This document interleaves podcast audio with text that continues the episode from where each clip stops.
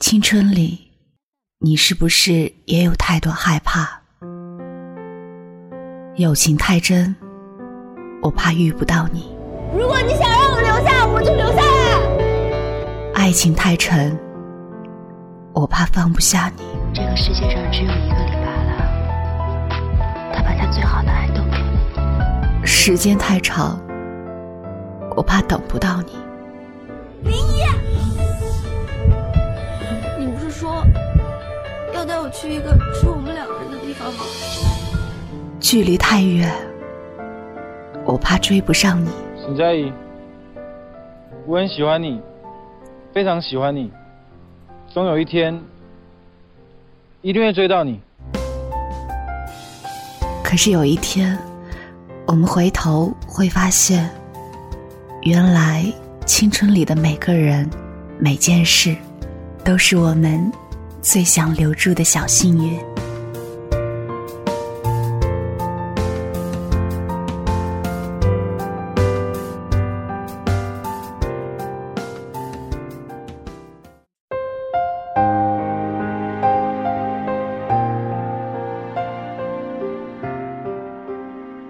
你好，欢迎收听青苹果音乐台。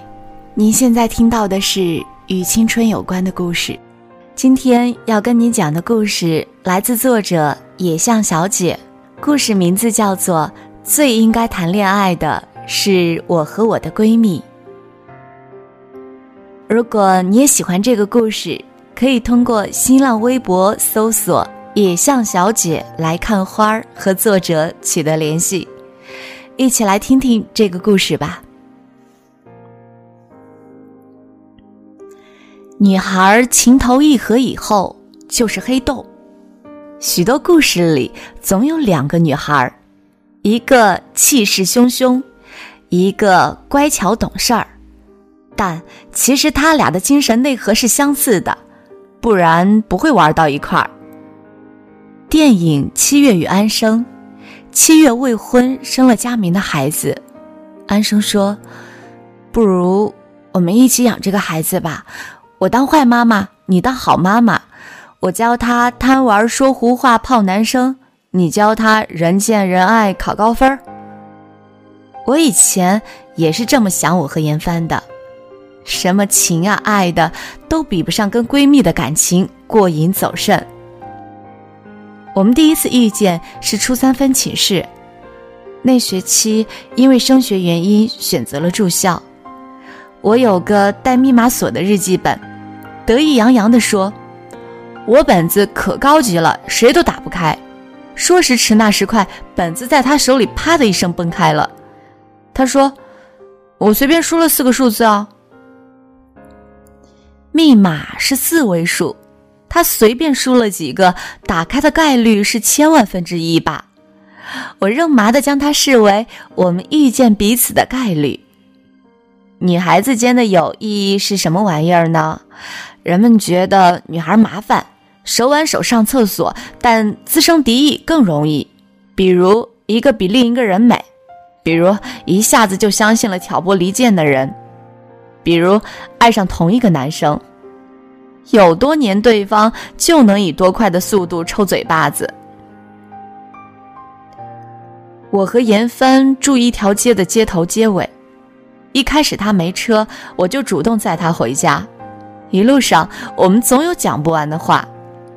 我前几天问严帆，有没有谢过我当初的脚踏之恩？他说。哦，你那辆破车呀，真不知道那车是怎么撑下去的。我们两个人坐上去，轮胎都瘪了。我说，你自己没车，还嫌我的车破。他说，扔自行车棚不锁都没人偷，你说破不破？后来他有了自行车，我们更腻歪了。你送我回家，我送你回家，往复四五遍，谈恋爱也没有那么痴缠。记得街上有好多修摩托车的五金店，打麻将的中年人，还有户人家养着灰鸽子，成群结队的在天上飞过来又飞过去。我们躺在床上翘着脚聊《哈利波特》《奇葩老师》，男明星最近听的音乐，谁又喜欢上谁了的八卦。他在我心中是非常有天赋、非常灵的人，用词精准、生动逗趣，讲一个不好笑的事儿也能超级好笑。任何平庸的人被他一形容就格外精彩。七月与安生电影里，两个人十三岁时刚发育，在浴缸里互看胸。安生问七月：“你内衣好土哦，勒不勒啊？”七月说：“我妈说了。”女孩子以后要习惯很多不舒服的事儿。安生出去闯世界，一路动荡流浪，却一心想有个家。安生之所以叫安生，应该是安稳生活的意思吧。七月安安静静当银行职员，却亲自策划了自己的逃婚。七月静好，大概也是一种美好夙愿。为了一个叫佳明的男人，两人暗涌的撕了好些年。安生在流浪途中不断的写明信片给七月，在北京的老胡同、海上的高级餐厅、大雪纷飞的边境，每张最后都附一句“问佳明好”。可在离开小镇前，佳明就已经是七月的男朋友了。再后来，七月策划了那场逃婚。安生回归了安稳的生活，仿佛交换了动静态人生。遗憾的是，最应该亲近的两个灵魂却从没有真正交叠过。好庆幸，命运没空管我和严帆，我们没遇见过什么伤身的考验。后来，我高中升大学，严帆跑去学美术，有两年没见，他突然来我们学校看我。大冬天，他穿着一双亮闪闪的高帮帆布鞋，我觉得好好看哦。我骄傲地向马路对面跑过去，顺便用胳膊肘拐一下身边的同学。喏，我最好的朋友，洋气吧？我俩并肩走，我夸他军绿大帽子外套好看，他说三十块钱，水彩课要洗颜料，太冷了，地摊上买的。我觉得他酷毙了。而严帆说，他最爱看我夏天穿男款 T 恤，瘦的像纸片人儿，像清秀的小男孩一样，又帅又美。我俩由衷的欣赏着彼此，从不觉得对方丑。离蕾丝简直一步之遥。假如谁在我面前说他考试不行，我就会呛声：“哎呀，你自己很行嘛。”假如谁说他矮，我就翻白眼说：“可他穿衣服比你好看啊。”严帆后来念美术，在我面前偶尔提他班里的好朋友，我就敷衍的回应：“哦。”嘴里嚼个泡泡糖或者手里抛个橘子，因为嫉妒。然而腹黑如我，高考查分数是在我家。他坐在电脑前，输入自己的准考证号等等信息。我靠在床边，我妈送了一盘切好的橙子进来。严帆说：“我考砸了。”他站起身来，转向窗边。听到他比我低一大截儿，我竟然暗暗心想：这还差不多。谁让他高中学美术玩的尽兴，而我只能闷头搞学习。也许，闺蜜生存法则就是：我会拼命保护你，但你不许过得比我好。我们要共进退，在同一维度，只有这样，才能更恒久的拥有彼此啊！电影中，佳明只是安生和七月感情路上的考验吧。男人常有闺蜜难求，没有佳明，也会有佳薇、佳凯、佳辉。两人通过他，仿佛照镜子一般，窥见对方身上自己的真实灵魂，触碰黑暗面之后，拥有更丰富的人生执念。这样的关系像酒，越老越纯，能经得起岁月；也像月亮，折射太阳的光芒，但他们能将灼热变为皎白，温柔地注视着对方身上的一切优点与缺点。严帆当年交的男朋友，我觉得很混蛋。我喜欢的男生款，他说：“哦，那个书呆子啊。”我俩眼光迥异，从没喜欢过同款男生，这是另一种庆幸。有年暑假傍晚，她男朋友约她七点半去河堤讲重要的事儿，我陪她沿着那条笔直伸进河床的堤坝。入夜前，有人放风筝，摇摇欲坠，最后跌进河水中。我们走啊走啊，吹着晚风。快九点，被蚊子咬得痒死了。我一边挠痒一边问：“那家伙还来不来呀？”严帆说：“他不来了。”我满头问号。严帆说：“早就习惯他放我鸽子了，我我就想走走。”我气他没出息，差点想推他进河里清醒清醒。这种事儿发生太多次了，可是我没说别的，叹了口气说：“那回去吧。”心疼他，但又不想让他没面子，更舍不得让他觉得自己的付出一文不值。我初三化学考了班里倒数，去小操场跑了二十七圈儿。严帆边骂边说：“考砸了有什么丢人的？你追的那个某某某才丢人呢，他有什么好？”我不理他，他继续边跑边说：“你这么聪明，这次是失误，没事儿的，以后上了高中不要选理科就好了。”他见我没有要停的意思，从我手里抠出那张被揉成草纸的化学试卷，跑到操场外的椅子上坐着，直到我跑完。研究生毕业，他就迅速结婚。今年六月，我俩一起去苏州玩，没疏远，一秒回到高中两年没见，发现彼此都在听艾薇儿时的会心一笑。太沉迷跟他相处了，他热爱全家的紫菜饭团，搞得我也觉得香到爆。他坐在红星记里说太饿了，我先吃碗大肉面。我说好呀好呀。我喜欢他亮着肚皮躺着和我谈天说地。我们坐在拙政园的绣花楼上吹风，聊沈父与芸娘，还有他考研时留下一屋子书给学生的老教授。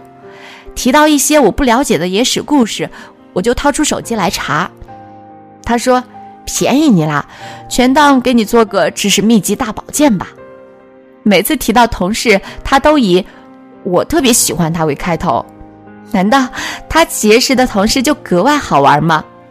不是的，他的朋友跟你、跟我身边的朋友一样，是平凡的、质朴的、木讷的。可他大概具有上帝之眼，实在太擅长发掘别人的优点，继而觉得人家可爱又值得喜欢。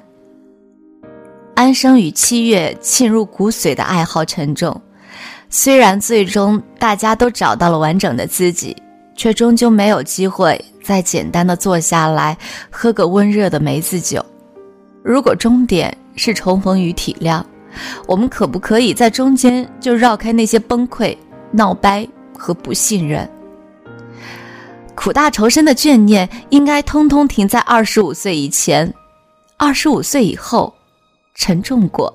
背叛过、伤害过的烂事儿全扔在青春里，我们还能将彼此捡起来，一身轻松的继续拥抱。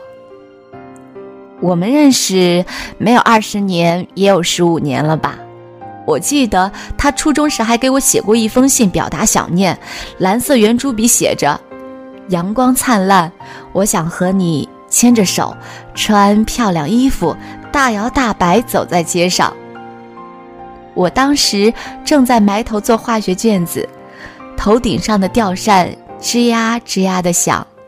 我一扭头，看着太阳将大芭蕉叶影透的发光，鼻子酸酸的。想起朱生豪说：“我们都是世上多余的人，但至少我们对彼此重要。风和日暖，令人愿意永远待下去。”我从来不问他幸不幸福，他也不会问我，我只会问他：上次你吹牛说世界上最好吃的螺蛳粉叫什么来着？你那件白色礼服挺好看的，链接速速发来。因为过得好不好是可以一眼看到底的。而我们都不擅长回答任何哲学性问题。但可以确定的是，我想一直一直和他做好朋友。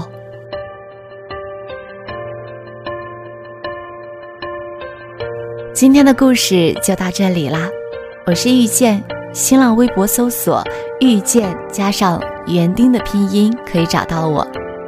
感谢您的收听，我们下期节目再会。我们都曾有过风雨过后的沉重，形同陌路的口，但心却还流通。当我们一起走过这些伤痛的时候，抱着碎裂的心，继续下一个梦。也知道我们并不会退缩，狂奔的念头不曾停止温柔。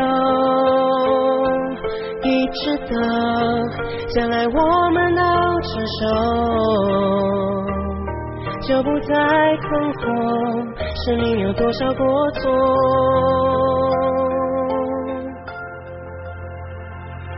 哦，我在旷野漂流，漂流的尽头，就是你爱的宽容，你眼底的温柔，也为我保留。心的尽头，我们都曾有过雨过后的沉重，形同陌路的口，但心却还流通。